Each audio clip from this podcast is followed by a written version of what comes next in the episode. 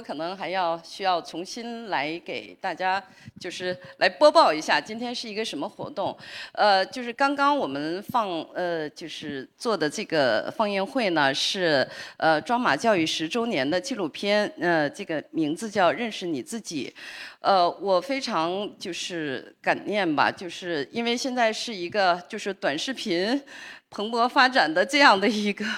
这样一个一个所谓的这样的一个时代氛围吧，就是说大家连三十秒的这种这种视频可能都很难得。沉下心去看完，然后，但是今天的这部纪录片呢，有足足九十分钟长，然后，但是没有一个人离开，我呃，就是非常感动，呃，也很感呃，也很感谢大家，就是这样百忙之中，然后抽出时间来过到现场来做这样的一个呃一个观映，然后和一个交流，呃，因为我我刚开头也说了，就是。呃，这个疫情三年呢，把很多人的生活习惯都改变了。以前我们可能是一周出来什么看演出啊，呃，听讲座啊，要要出来。两三次，现在两三个月出来一次，所以呢，今天我觉得是呃，也感谢抓马创造了这样一个机会，就是让大家有一次线下的面对面的，然后这样坦诚的一个交流的机会。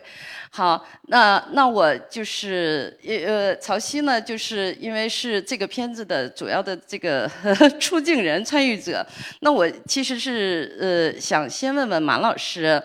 呃，就是因为你也肯定是第一次看这个片子嘛，然后我特地把神秘感留给今天晚上了。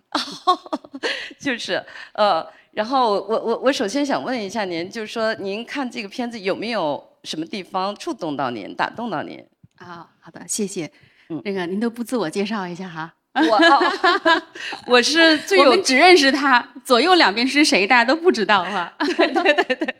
呃，就是那个呃呃，马老师是爱哲爱哲教育的创始人，然后呢，我呢是我们的家长，对，我是最有资格做这个。今天的主持人的，因为我的孩子是就是里面的这个都兰，他从 五岁开始，然后上抓马，一直上了六年。我同时同时呢，呃，我们又是爱哲教育从创校开始的第一个报名的学生，所以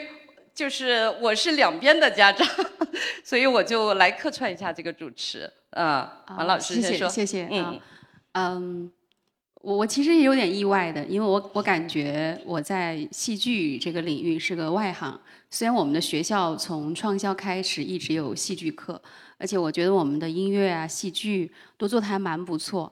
嗯，但是呃，我觉得作为一个十周年的一个纪录片，我我自己会想着说，这是那么有沉淀的一件事情。我我们今天会来谈什么，碰撞什么，所以我也是很期待。我就留着今天晚上，我要把我的情感、我的思考留在这个现场。呃，但我我其实首先还是想表达对抓马的一个呃敬意，因为我觉得十年时间其实是一个蛮长的人生。现在十三年了。哦，OK，就现在十三年，这个纪录片是十年。因为我觉得一个人如果一件事情能做上十年，其实是很不容易的。哪怕对于我们自己，你哪怕是做个很简单的决定，比如我要做个好人，你也会在。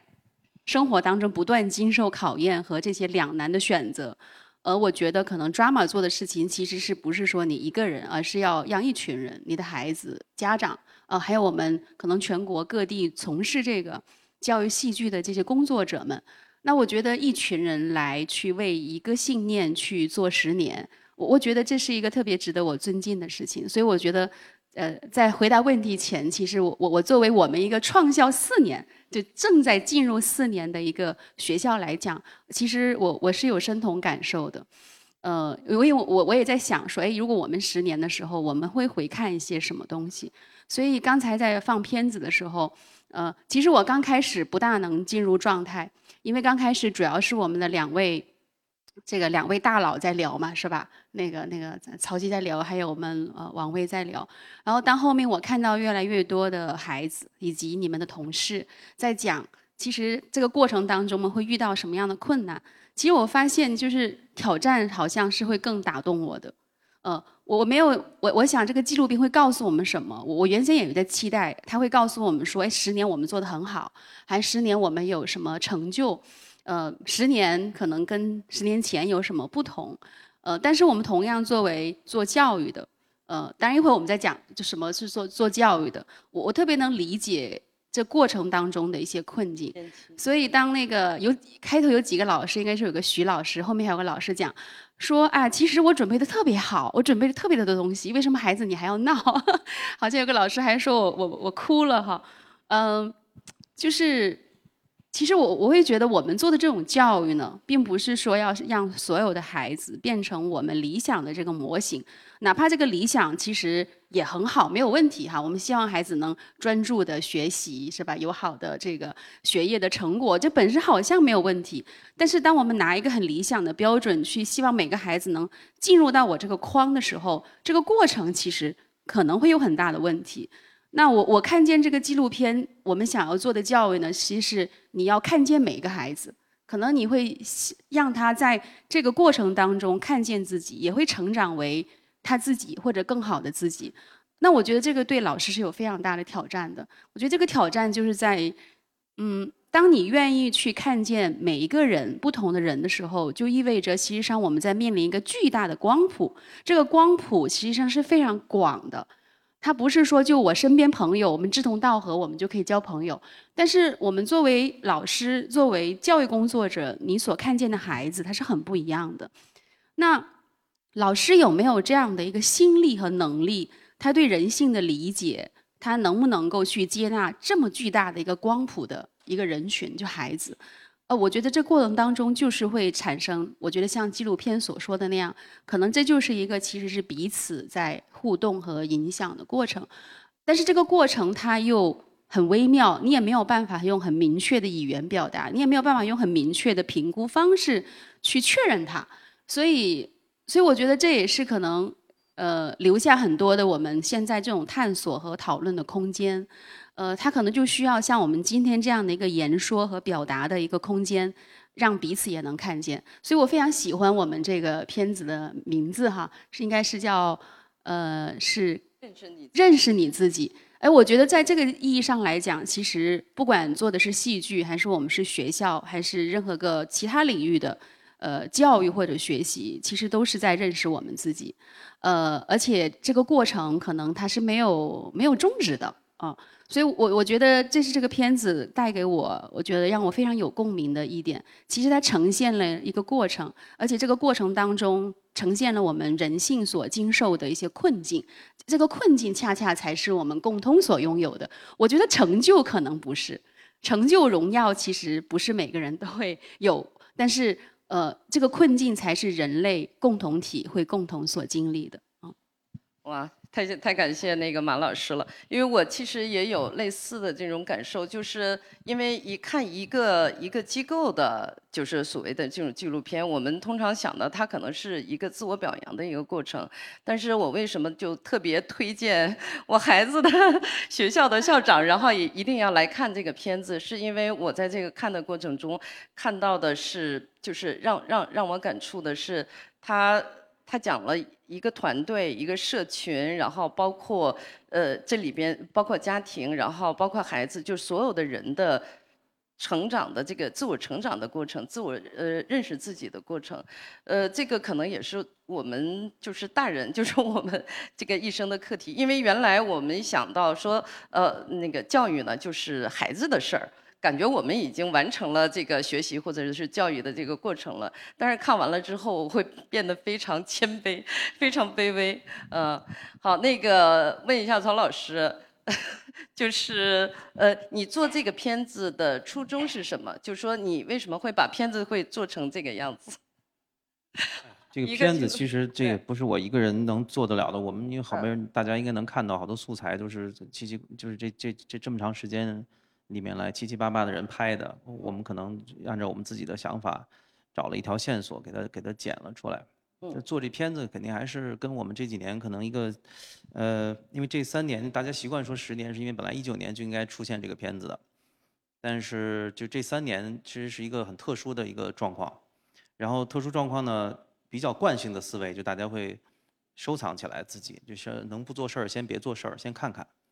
然后我们这两年可能那个有一个毛病，就是越越是在这样的状况下吧，我们反倒越越爱折腾一些事儿。所以其实我们不是个拍纪录片的团队，而且我们之前其实有人一直跟着我们拍，拍了其实好多素材。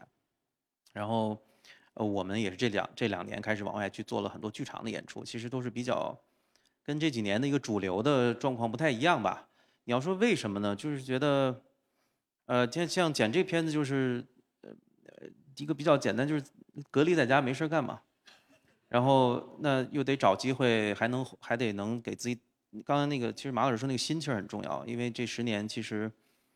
或者说任何可能从事教育或者新教育或者或者可能非主流教育的那个心气儿很重要，因为你没处去找这个东西，呃，你得自己从内心中生长出来，或者做梦梦到，不知道每个人可能有自己的办法，所以对我来说，可能那几个月看这些素材，因为我们其实有后期有导演帮我们剪。呃，但是为了效率高，就是我，我当然我我花了很多的精力去看这些素材，其实不是特别想看，看自己是有点烦人的。呃，实际上是首先是打气儿吧，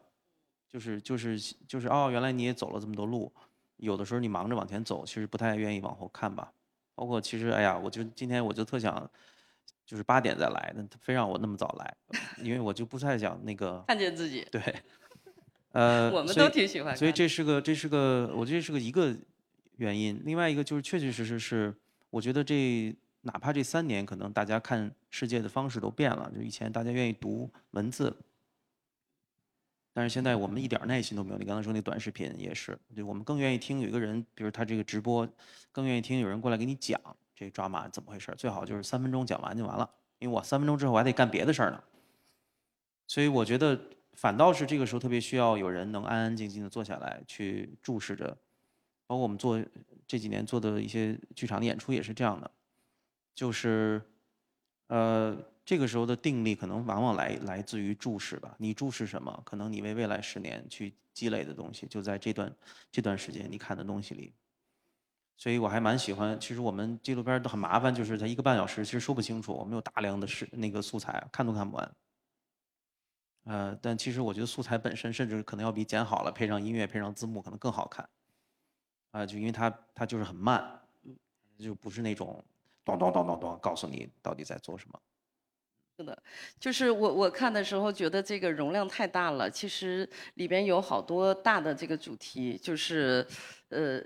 就是他他他是有这种这种起承转合的，但是我真是一时消化不了，我都看了两遍了，我我我再看还是跟第一次看一样。那我其实我我看的时候，我脑子里边同时我在以马老师的视角在看这个片子，因为我在想，因为我是我是爱哲教育的，就是创校就开始来跟这个学校，我是看着这个学校成长的，所以我就我就在想，马老师看这个片子的时候，是不是在想他十年之后的纪录片？是会是什么样子？所以我就想结合今天咱们的那个主题，就是新教育的另一种可能，呃，就是来聊，呃，多少就是我们花个十分钟时间吧，然后那个聊一下这个新教育，因为我们一说到新教育呢，就是呃，我我们的概念是在学校。比如说一个创新学校，然后一个私立学校，一个民营学校，一个国际学校，它有什么样的课程？呃，就是会会呃，脑筋会在这边。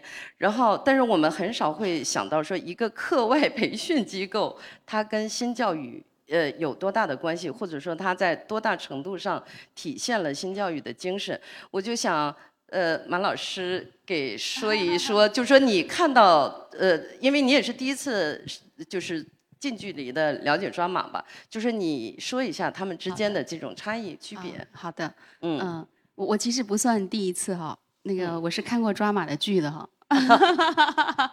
你们那个你们的那个上课的地方我也去过好几次啊，呃，其实是分别跟这个曹老师还有那个王威我们都有交流过，啊，所以其实很早我们就是在呃所谓啊，先先打个引号的新教育的这个这个所谓范畴里。但的确，我也是比较少，呃，我也有点意外吧。看到我们这次那个主题是叫“新教育的另一种可能”哈，呃，因为我自己在创办爱者之前是做教育创新研究的，有有人会用“新教育”这个词来代替创新教育或者教育创新，就看我们在哪个群体里。但总而言之，就是说我们会跟某种过去传统或者主流有所区别或者告别那样的一个意思。嗯，所以在在学校这个领域，当他们说新教育的时候，的确是指有一一类一个类型的学校。那像艾哲呢，有人可能会用创新学校来形容。嗯，所以我觉得这也是让我会更理解，其实抓马如何看待自己，就我们到底在做的是件什么事情。啊，实际上一开始我会想说，哎，我们其实不是做做戏剧教育或者教育戏剧，可能我们做的就是教育。啊，就好像我也认识很多其他不同领域的呃这个老师们，他跟我讲的时候说，比如说我其实不是教跳舞，啊，如果我是个舞蹈老师，您不要以为说我是教你们跳舞的。就像我在学校的时候，我们说那语文老师教什么，数学老师教什么，不是教语文，也不是教数学。其实数学老师是让教大家学会学数学等等。那我我我看见这个标题，我的理解就是，呃，drama 认为自己在做教育。但后来我看到纪录片里，其实上你们有另外一个表达，其实不只是教育，呃，因为呃，当人们说教育的时候，会有社会教育、家庭教育或者学校教育。那我我理解，其实抓马认为我们做的事情是和所有人都相关的。如果我们认为戏剧是每个人都可以触达的一种形式的时候，是吧？它其实是可以连链接所有人啊，成年人，其实很多现在也有成年人，像。呃，我们曾经就试图成立了一个妈妈戏剧社这么样的一个一个社团，嗯，所以我说新教育的另一种可能，实际上是我们从更广阔的一个定义来看教育。其实自古以来。呃，学习或者教育就不只是书本上的啊。我们古人把它描述的特别简单嘛，其实就是读万卷书，行万里路。那至少我们从来就会知道，人的成长其实是不只是要读书的，你还要去阅历，你要去实践哈。只是到了今天，我们慢慢的好像就把这个教育学习这个事情，可能会呃以一个很明确的边界来来去看待它，呃。但我觉得我们也处于一个在转型的一个阶段。我觉得现在好像大家也又对教育的理解又更开阔一些，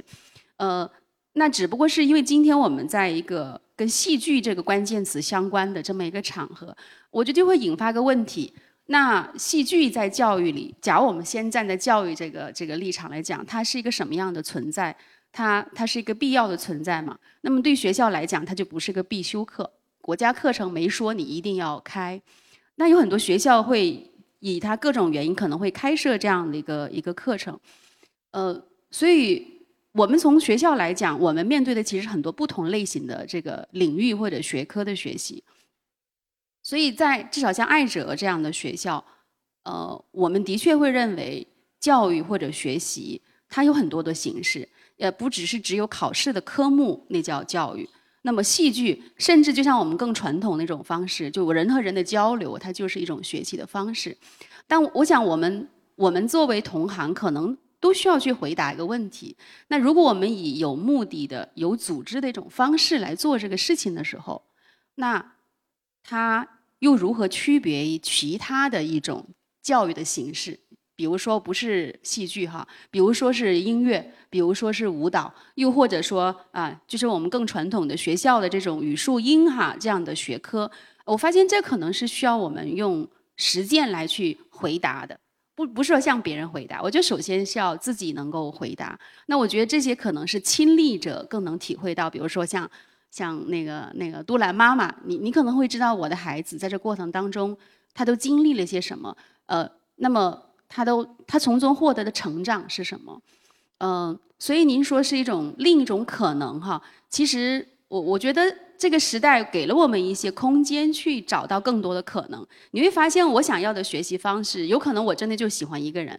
啊。我我觉得我通过读书、反思、冥想啊，这个我都可以获得这个这个智慧的增长。那那戏剧是不是所有人都适合的？那我觉得可能。很多人还会在问这个问题，很会很多人会在观望，嗯，而这个可能是我们只能用实践来回答的。所以我觉得他肯定有这样的一种可能，呃，而且我我觉得这几年实际上大家对戏剧或者教育戏剧的这个呃认可度是越来越高，呃，他他那他到底会成为多少人眼中的另一种可能？而我觉得我们其实是也在探索，也在试图回答。其实我还特别想。听一下曹老师怎么回答这个问题。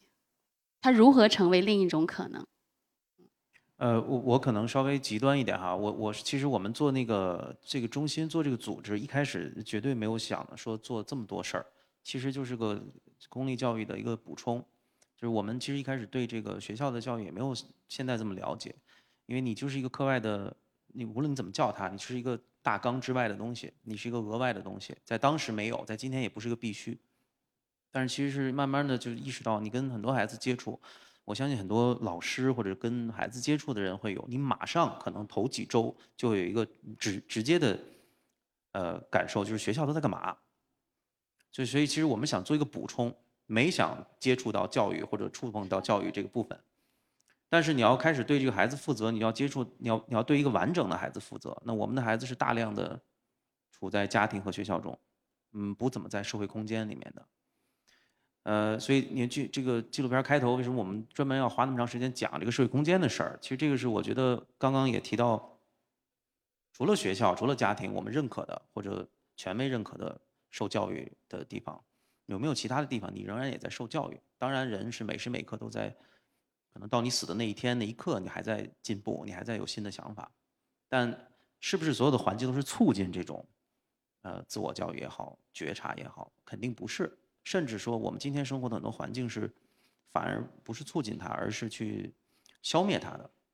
甚至说，消灭它的很多地方就在学校。那所以我们就意识到，哦，那你就不能要想对这个孩子负责，一个是个体，一个是群体，你就不能仅仅只做一个额外的东西。所以我是从那儿开始，慢慢的，比如说读 Michael Apple 他怎么讲这个教育跟意识形态的关系，我开始研究好多，比如说去学校化的很多东西。那到今天，可能在我们这个领域谈去学校化，简直是一个太不被认可的一个东西了。但，呃，在一定程度上，我认为十年之后、十三年之后，我们做的很多的事情，不能仅仅被当做一个额外的事情看了。那有没有一种可能？所以它叫一种可能，是呃，无论你怎么理解它，它是一种艺术形式。它当然能被当成是一种教学法，它也可以被当成是一个呃社会组织，比如做一种剧团的形式出现。我个人认为，可能还有一种更极端的形式，是我们现在还没有出现，我们自己的实践也没有，也是我可能比较感兴趣的，在未来，无论在中国其他的国家，是将戏剧作为一种建构学习的一个，或者建构学校，或者可能就不不将它称之为学校吧。比如这个地方，你可以把它，呃，用戏剧的方式去贯穿，从教学、教学法、教学的内容、形式，到社会组织方式。呃，我认为一个剧场也好，或者一个剧场加教室的空间，是可以满足一个孩子从很小到成人，我们说他可以到社会里面去选择自己的能做的事情。我觉得这个完整的过程可以用戏剧来串联它。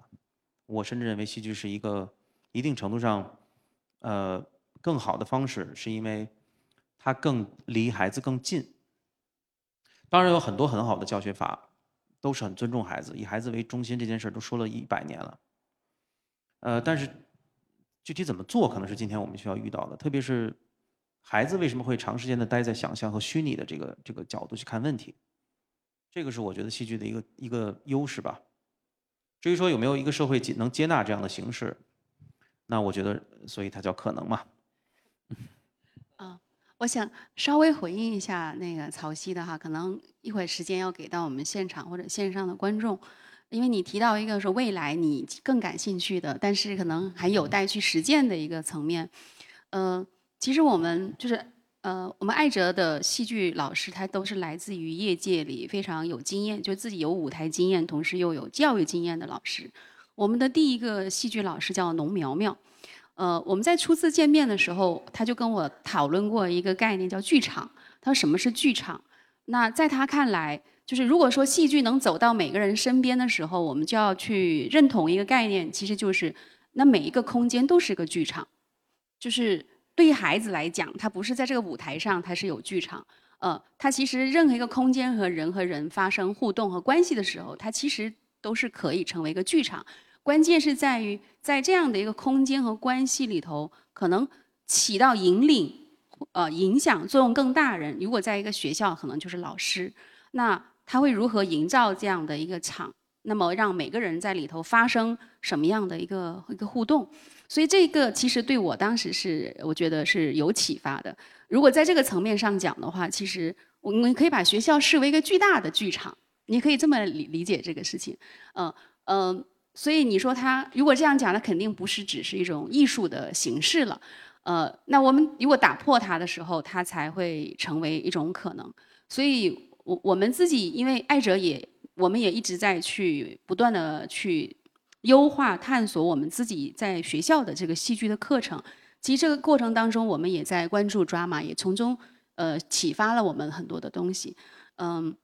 所以我觉得，呃，其实因为今天来的，我相信是对戏剧感兴趣的，所以我们其实是觉得。呃，至少我我叫艾哲，我之前跟我每一个戏剧老师我都这么讲，我说我特别期待的一件事情是，他能够把他在戏剧上课上的一些方法，能够让它变成我们所有老师的一个通用的素养。我觉得这个可能是我更想要的，而不是说可能你带了一个班，然后你会排出来一个剧。呃，当然那个也很重要，因为你需要有一些实实在在进行的一些事情活动。让我们在其中会得到一些这样的一些一些盈利，呃，他也需要通过做这个事情进入到我们的学校这个剧场，他才能够更好的去影响我们其他的老师。我觉得这也是个非常理想化的一个一个愿景哈。嗯，如果我们老师们如果能够做到这一点，或者我家长能理解这一点的时候，呃，我就觉得可能。呃，戏剧这个事情，它就不再会成为一个说，因为它不在一个大纲里头必修，它就会有有一道屏障。所以我会，我也我也很赞同，可能这是一个每个人其实都可以参与的一个事情啊。好了，我就说的有点多，谢谢。嗯，我我我稍微回应两句。好嘞，你们俩回应。因为因为对，因为这个是我 挺在乎的一个事儿，就是说，很显然不是所有的事儿都是所有的地方都是剧场，就卫生间就不是剧场。呃，这这个，嗯，我们开始有专业之争了。这个地儿就这个地儿也不是剧场。我们说不过他，他是这个标杆专业人士的。呃，但但是为什么人有这样的想法，或者大家愿意这样聊天儿？呃，就是有的时候我们会故意放大这个东西，就像比如我们故意放大新新教育或者创新教育或者爱哲或者抓马或者别的东西。呃，我恰恰觉得可能我们需要，无论是谈论新教育还是戏剧还是戏剧教育还是什么。去试图先回到它到底这个东西在社会中应该是一个放在什么位置？因为社会还有其他的地方。说古希腊的这些市民们去听证，说张三把李四捅了，然后张三有人辩护，李四人辩护，然后我们听张三讲的好不好，李四讲的好不好，可能很大程度上会影响这个陪审团各位的想法，甚至最后影响这个案子该怎么办。然后我们会说，哦，这个很像法庭，哎，sorry，这个很像剧场。我们会会有某些专家过来说，这叫法庭戏剧。但法庭就是法庭，他就就应该做他在社会中应该做的地方，提供一种无论国家政权意识形态的公正。剧场在某种程度上是这是一种补充，它提供的是一种可能在国家政权、城市、学校任何建制之外的另外一种公正，可能。在法庭上说这张三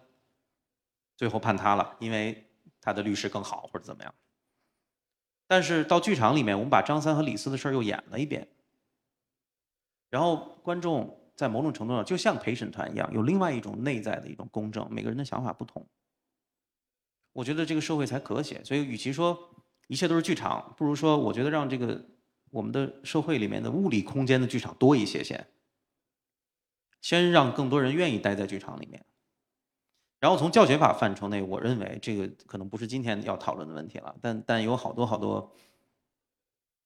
可能我们还有点太想当然的关于这件事的很多呃范畴需要聊。呃，我觉得二位如果聊能聊通宵，你们俩就先别回应了。我们先回应一下，就是说我们现场观众的这个问题，因为我觉得就是呃估计很多人跟我一样，就看完了，呃，自己会有很多呃触动吧，就是说情绪会会会会有波动，可能会联想到自己的呃就是自身的一些事情，然后可能也会在片子里受到一些启发，呃，也会有诸多感受。呃，我我我。也也也会有很多，比如说问题疑问，所以呢都可以来表达。就是我们留一点时间给那个现场的观众，就是你可以说你对这个这个片子，或者说这个呃，就是新教育的这种呃感受吧。然后也可以向这两位嘉宾呢，两位专家来提问题，好吧？给一点时间给那个现场的观众。呃，曹老师好，我想问一下，那个孩子们为什么会在想象，就是自己想象和自己的世界里面？您刚说到这句话，就他更，他更，因为现实是我们不太能把握得了的。我刚出生以后，我我连动都动不了。但是其实是各位想象，我们是在出生之前，很显然你有，嗯，你对这个外外在的世界是一个非常模糊，你你甚至都不知道有这个外在于你的这么个客观的。实在的世界在，其实我们是嘣儿一下就掉到了一个特别实在的这么一个地方，然后我们开始慢慢去认识它，要花很长很长时间认识。呃，所以可能从一出生那一刻，我们就面对哦，我有一个内在的东西，无论这个内在东西可能一开始就是一种安全，想要找到家的感觉，被归属的感觉，然后慢慢的去认识哦，在在我之外，在这个内在的感受之外，还有一个别人。还有个外在、还有客观的状态。我我摔了，我腿会疼，我会流血，然后慢慢的、慢慢的，可能一生都在这种自我和主观和客观之间去去去较量。但是客观是一种非常庞大的、复杂的、压迫感的，嗯，充满着各式各样的知识、呃认知的方式、形式。但主观是一个相对来说离我们更近的东西。我有很多需求，我想妈妈了，然后我突然一哭。然后不断通过这个啼哭，哎，我就能把它呼唤过来。然后我意识到，哦，原来我有某种力量，这个力量可能特别微小，但只要我哭，直到有一天我我怎么哭，他都也没反应。然后我就选择别的方式，比如用语言呀，用行动啊，慢慢的。所以那个内在的那个那个部分离孩子更近一些。我要怎么样？其实这个是一个人成长的一个必然的过程，在某种程度上来说，因为我们的内在的世界非常丰富。但是我们又像其他的生物、树木、花草一样，又处在这个客观的世界，我还老要应对它，所以上学就是他要应对的一个方式嘛，就绝对不是孩子内在说，我到一年龄我要上学了，它是一种社会文化，所以我觉得所谓戏剧离他们更近的一点，是因为他更容易通过他主主主动的、主观的去想象这个这件事儿，来获得这个拥有权。解释世界的拥有权，你可以告诉我我的解释是错的，但这是我来解释它。相反，我觉得我们过早的让孩子投入到那个实在的世界里，那实在的世界都是老师、律师、医生、警察、父母，都是他们来决定的。于是他不是我，纵然我有这个主观的经验，但慢慢我就会觉得我的经验其实没那么重要了，因为你都告诉我了。比如说马老师有教学大纲呢。所以老师也是一样的，老师的经验也不重要，因为大纲最重要的，让你教什么就得教什么。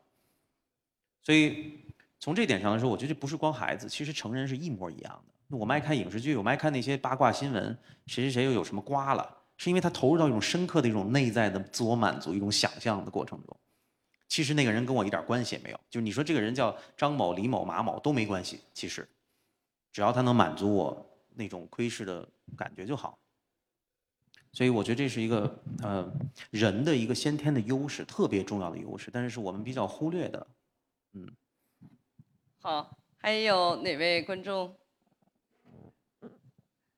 有朋友有问题？好，后面这位，嗯。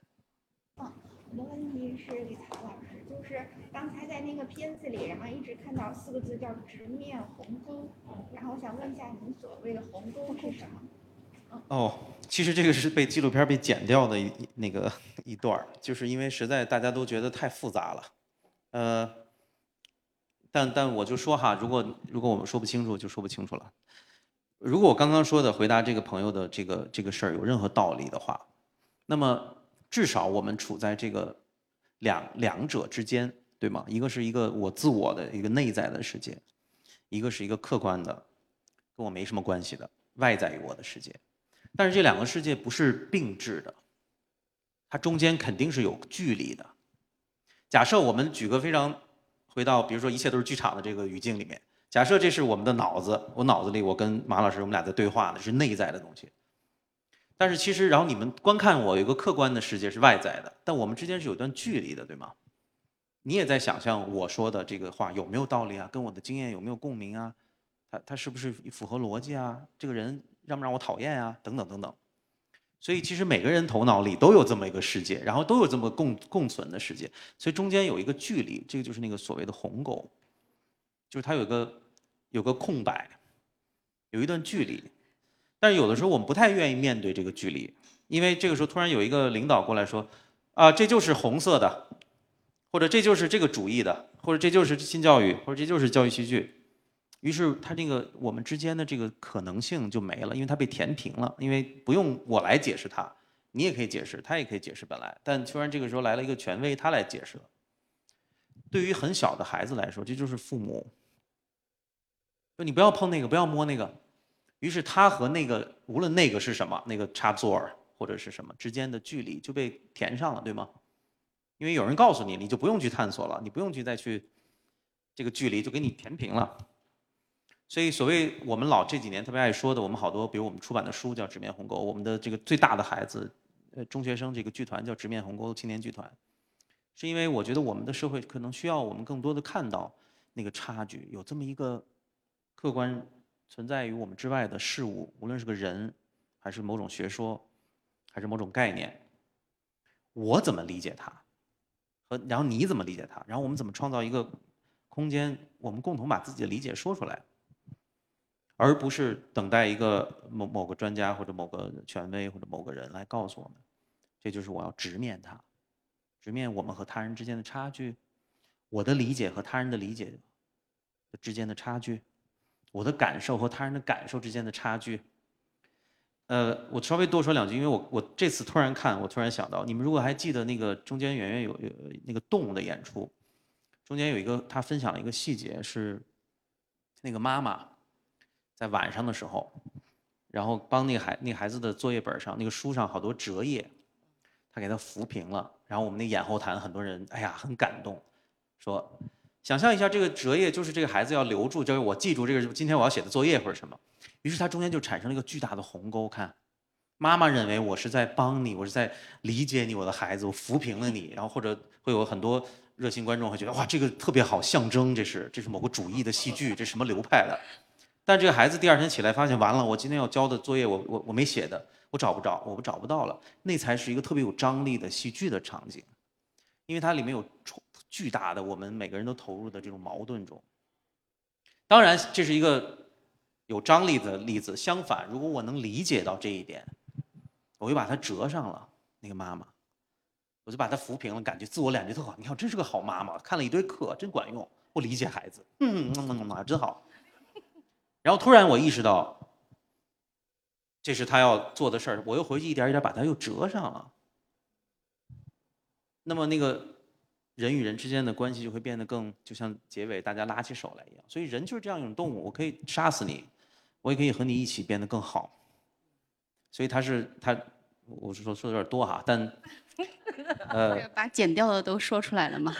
对，因为他们老觉得这说太玄乎是吧？对啊，嗯，我希望我解释一定程度上解释清楚了。还有问问题？我想问马老师，马老师，您说那个呃。就是戏剧是有一些核心的教学法的，然后您也期待的，您学校的老师都能掌握这些核心的教学法。那您口中所说的戏剧核心的教学法，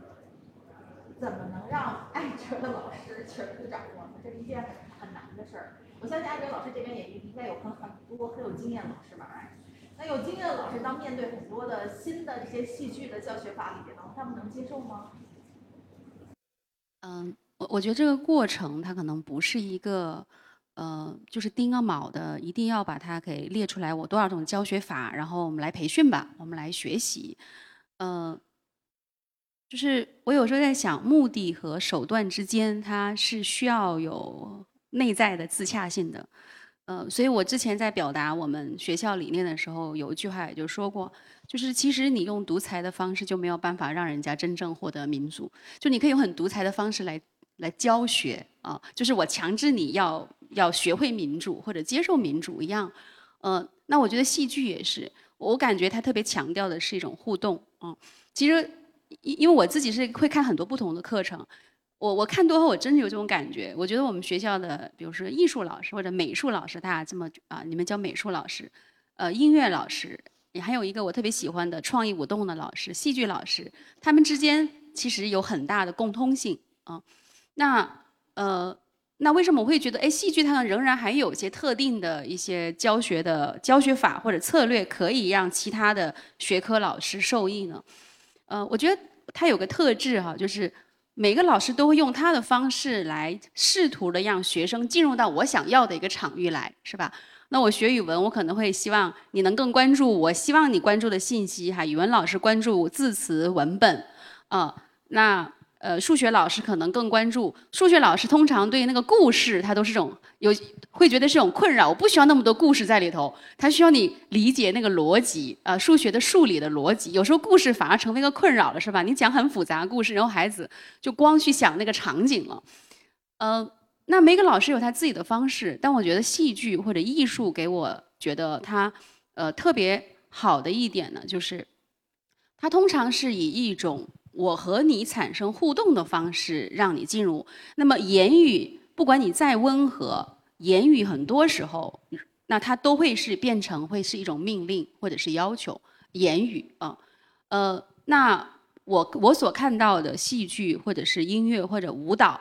那么他们呃这些老师通常会采用的方式呢，那实际上他会需要用他自身这个人和。那么，如果是音乐哈，它的节奏、它的声音，或者是舞蹈，可能就是老师自身的一个身体。也就是说，你不会跟这个孩子讲，来，你跟我这么做啊，来往左转，往右边动。舞蹈老师，一个好的舞蹈老师，他可能不是让以这种方式，就是他是个舞蹈老师，但他用言语，一个语文老师更经常用的方式来让你进入到这个领域。他不会，他其实更多是他自己会用肢体的方式。而为什么肢体？身体这样，所以我刚才一直讲，不管是艺术、音乐还是戏剧，它都有个共通特点，就是它运用了人自身的这个最好的资源——我们的身体、我们的声音，来召唤你。所以，一个音乐老师实际上他开始哼哼唱歌的时候，孩子们就自然好像你就他的韵律就自然让你进入到那个情境。一个舞蹈老师也是这样，他不大会去跟你讲说：“来，你这么做，你这么做。”呃。啊，那么他说来，我们牵个手的时候，他就会能把它带起来。我觉得这种方式，但我就是只是举了个例子。我觉得这个方式可能是在其他的领域里头，老师们其实都是可以用到的。嗯，那那我们如何去实现它？我我开头讲了，那它其实不是一个真的我们拆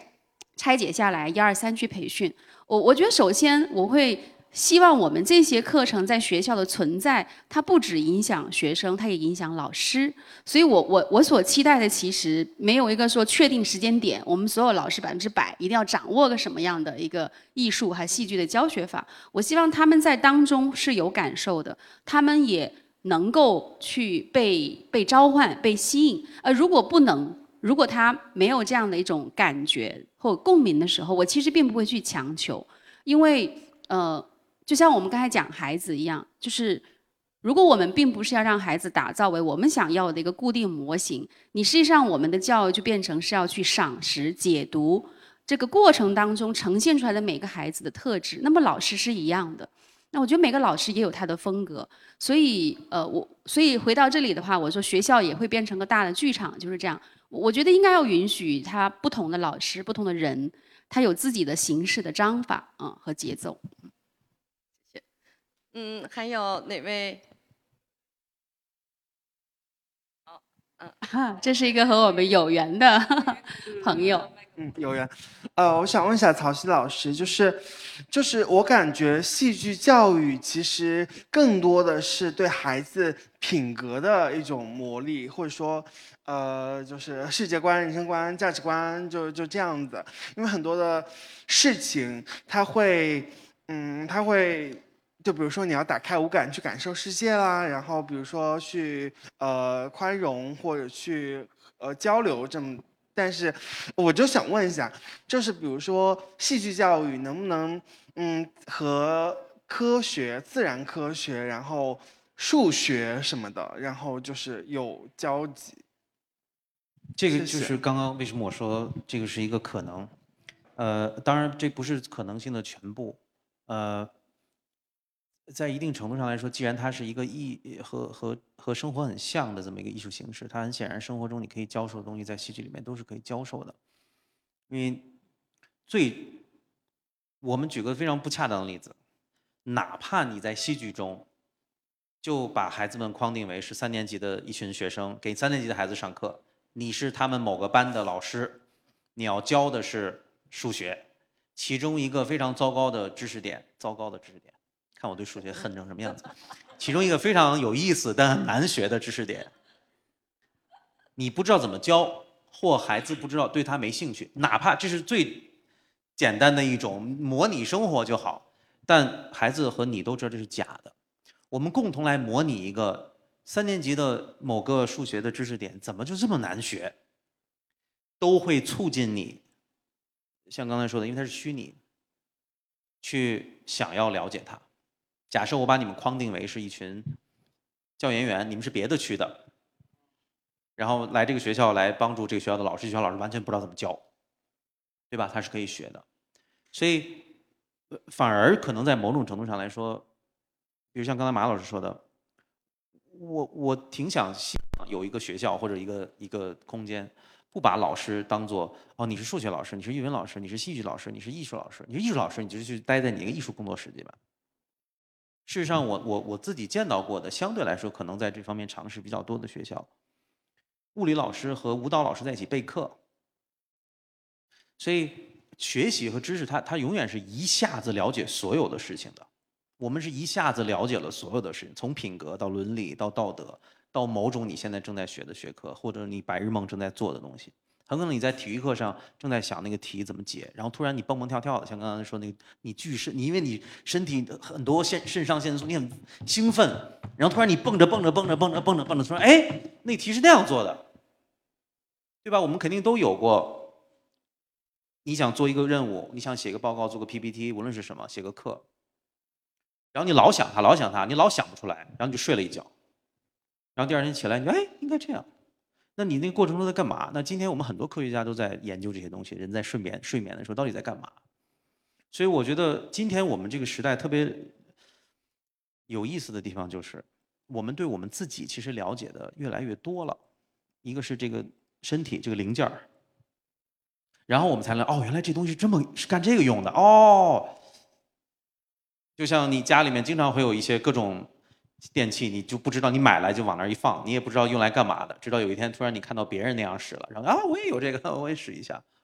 人脑，我记得今天我们对于人脑还有人的心，其实了解的越来越多，那对学习的方式就会了解的更多。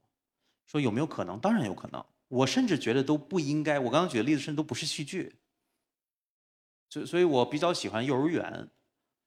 是因为。幼儿园没这个限制，就今天我们特别爱谈的什么 PBL 啊，什么这些，对于幼儿园老师就不是什么问题，因为他们永远都是 PBL。但我们有一些官员或者有一些可能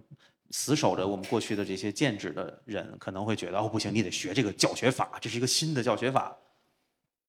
我们的奶奶都会讲故事，这是什么教学法呀？他们是从哪个师范大学毕业的？所以我们今天都要上，父母要花很多钱上斯里兰卡去修身养性，学习倾听孩子，花好几十万。但我们的很多奶奶们就会啊，他们字都不识啊。所以我我觉得其实呃，在一定程度上，不是说戏，还是我回到不要过分放大。他能做吗？能做。但如果你是在一所我如果我是在一所公立学校，被迫的我是个戏剧老师要去教数学的话，我会拒绝，因为无论如何你的评价系统仍然是公立系统的评价系统。那我相信有太多数学老师比我那能耐高的不知道哪儿去了，把孩子的分儿提高一分、十分、一百分。但如果你的评价系统能改变，这就是我觉得马老师，因为他是校长，所以他能决定在我的学学校里我这样评价老师。但所以，我还是有另外一点，就是在某种程度上，那个决策者参与到对于这种话题的讨论也很重要。对他要创造空间，让老师能。比如我刚才听到一个，如果校长说哦，你可以让我做自己，我们今天有多少学校的校长可以做到这点？而且是真正做到这点，因为我知道我认识很多爱哲的老师，我知道这是真的，不是马老师在这吹牛。所以谢谢。所以，所以，所以那，所以我觉得，呃，一切，所以这个可能性是我们只要关注。呃，我我今其实我们对人了解的非常非常少，对一个人怎么成长也了解非常少。呃，这里面有很多很多很多的机会，我就是今天。我我可以佐证一下，就是我这个艾哲的这个艺术课呢，上的像戏剧课，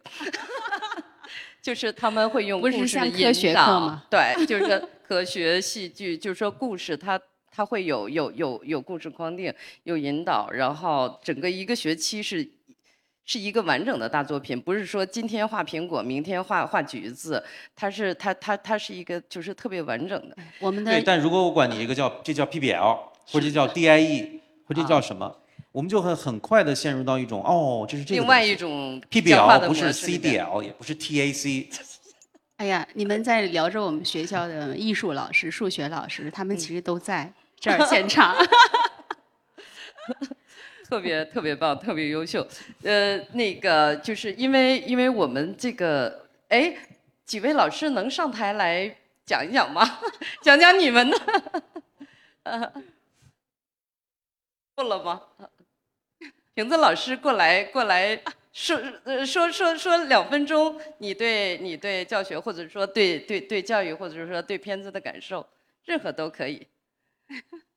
他们都是我特别喜欢的老师。我觉得就是因为刚才曹曦说到说到这个社会环境，就构建社会环境，然后我觉得就是对我来说，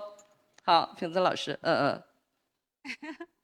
就是我我我能我我的孩子能上这样爱哲这样的学校，然后周一到周五上艾哲，然后周末上庄马，就是我给他创造了一个，就是尽可能创造一个呃所谓这个这个这个玻璃罩里面的完整的这个环境，就是能保护多久保护多久。好，瓶子老师坐在这儿，来，坐在这儿，嗯嗯。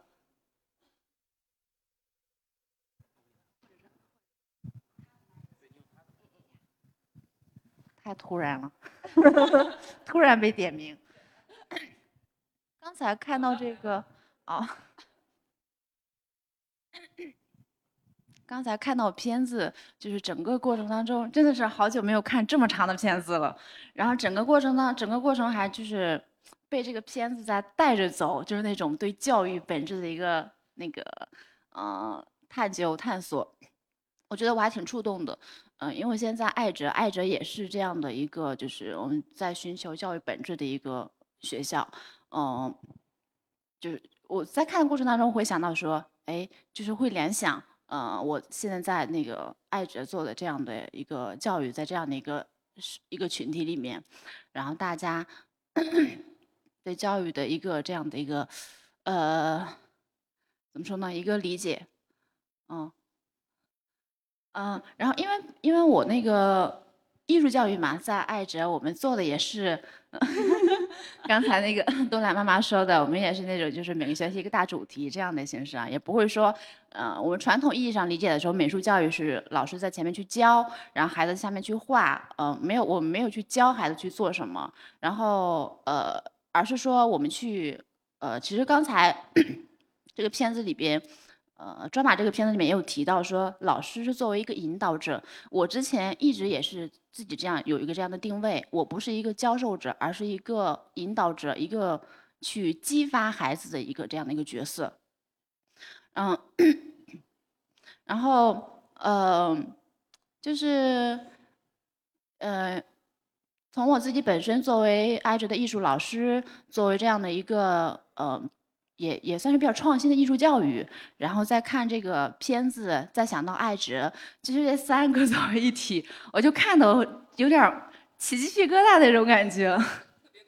对 对，特别共鸣，嗯嗯，然后因为好久没有就这样子说去，嗯，有这样的一个就这种感觉了，然后我觉得还就还挺感动的，嗯，虽然没有热泪盈眶，但是内心也是还是很感动的，嗯。好了，谢谢。因为那个瓶子老师突然被 Q 到，就是他他会突然比较紧张，呃，就是，其实刚才呃瓶子老师说谈到艺术课的时候，他说我们也像个引导者，嗯，其实我觉得在理念层面，我们很早就会确立这一点。其实真正困难的部分就是说，你如何引导，但是你会发现它最后产生的结果是非常令人惊喜的。这点才是我觉得真正我们作为就是如果纯粹说学校哈，我们的学校、我们的课程、我们的办学水准好不好？呃，这个就是个过程。其实刚才平早可能没有提到这一点，因为我们经常有个问题，那你老师不教？那学生是怎么学会的？家长不大能理解。那老师只是引导，那那最后孩子会引导成什么样子？那我我其实这个才是我我觉得最重要的部分。但的确就是你讲的哈，一个半小时纪录片你也觉得都说不大清楚的问题。呃，我也是抱着这样的一个期待来看这个纪录片的。说实话，我是想寻求，因为我们也本身是一个教育同行。呃，我觉得在理念层面，大家其实没有没有太大的一个不同哈。我更想看到的是，在实践层面上，我们如何能把这样的信念、理念转变为一个可以看得见的一个东西。呃，而且这一点其实真的是有很要很长时间要要来去对话，让大家能够明白它是如何发生的。当然，最简单的方式就是参与其中嘛，对吧？来试一下，来下周去去抓马试一下。当然也欢迎大家来爱哲体验一下。嗯嗯，好。我还是对不起，我又要回应一下。就是我为什么还是强调那个学校不是一个唯一的一个受教育的空间？呃，因为因为因为其实就是家长不怎么或者说没有能力或者说不被允许参与到学校里面，是我们现在这个教育话题特别糟糕的一点。就是这是个现状，很难。那创新学校可能有机会更多的家长能参与里面，但是。就是你想评价一个学校对于孩子，对于你的孩子，还有，比如说我们经常会有一个班级的某个孩子特喜欢这学校，另一个孩子特别讨厌这学校，那么他能说明这个学校的什么呢？就像比如说，同样我们来一个活动，有些人就中间就走了，他觉得什么玩意儿纪录片，就都讲他们自己的事儿，对我一点共鸣都没有。但同时，我希望啊，至少有一两个会觉得，比如像刚刚那个老师说的，有很多共鸣，觉得能看到很多可能性。就是说，呃，人到底是怎么样去知晓一些事情的？这个是我觉得可能所谓新教育要要要解决，或者家长要要试图好好去思考一下问题。我是怎么真正知道或者通晓一些事情的？无论这是戏剧还是数学，呃，当然还有很多很多的东西是在数学和戏剧之外，我们是怎么通晓的？我怎么知道某些人和某些人的关系是这样的？它不是一个简简单单的一种逻辑的推理。也不单纯的是我们刚刚说那种直觉，它可能既是逻辑的，有推理的，有理性的部分，也有很多直觉的部分，经验性的部分。所以这个都是今天我们可能特别陌生的，至少在学校和教育范畴里面，大家不是特别爱谈论的。所以我想回应这点，就是只有家长参与到里面，你有为什么我们这么强调社群？就是因为社群就不仅仅只是你在说了，那我也特别强调这个空间，比如说。一个书店也好，一个美术馆也好，一个音乐厅也好，它在某种程度不应该仅仅是关于这个舞台的和灯光底下的人的。嗯，好，呃，就是我们因为那个时间已经是九点九点二十了，他这边也要面临这个 要要要要就是这个，呃，然后我我就再问最后一个问题是，就是这个，因为我们同时也直播嘛，然后有刚才就是。有有这个线下的呃呃线上的观众在问，说抓马呃是三到就是三到八岁的这个呃孩子，就是呃那个抓马宝贝吧，就是他第一个阶段是三到八岁的孩子，然后来接受这个呃教育戏剧的这种，呃那他他问的是三岁孩子能听懂吗？就是专业问题，给你两分钟时间。能听懂什么呀？问题是，就是三岁孩子你怎么教他怎么能理解戏剧啊，或者怎么样？嗯，同样，呃，那可能四十岁来了，他也没必要理解戏剧，对吧？我我来到图书馆是来看书的，我没有办法理解图书馆是什么。哦，它是个环境，所以对于三岁来说的困境，我所有幼儿园孩子们都接走了，我一个人等在这儿。妈妈今天答应我了来，今天是我的生日，但我等了半天没来，就一个基本基本的境遇。他有什么可懂和不懂的呢？他能认准这是某个人，这是就像故事里某个小猪、某个小狐狸，跟我们成年人说：“哦，这是哈姆雷特，晚上做了噩梦，他梦到他很小的时候老国王带他去什么地方，然后答应了他一件事情，说你在这儿等着，但他没来，有什么本质的差别吗？其实没有，只是我把他变成了狐狸，所以我们认为三岁的孩子好像更容易接触一些。事实上也是的，当然，就像我们把让濮存昕老师演哈姆雷特，你就更容易接受；但如果曹曦演的，你就没那么容易接受。但归根结底还是那些关于人的一个本质的，比如说你的感受、你的你所处的状况，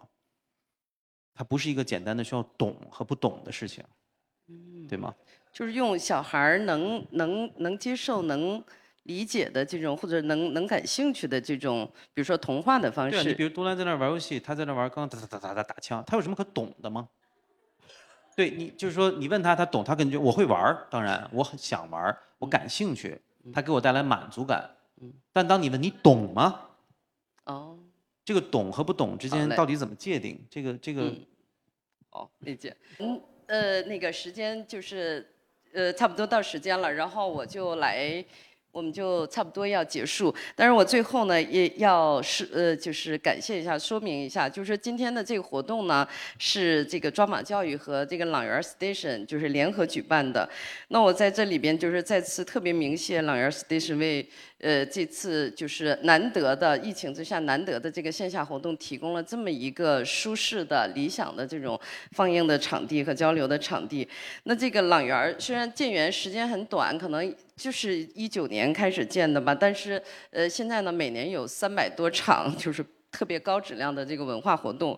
呃，现在就基本上已经成为京城文艺青年的一个精神地标了，就是，呃，所以很多人喜欢来来这里边，呃，那我也希望以后有更多机会来参加更多更好的这种文化活动，也希望大家呢能常常常常的来这边，就是说感受这种文化的气息，然后。呃，补给我们自己补给我们自己需要的精神营养，好吧？再次感谢大家，呃，一直待到这么晚，谢谢。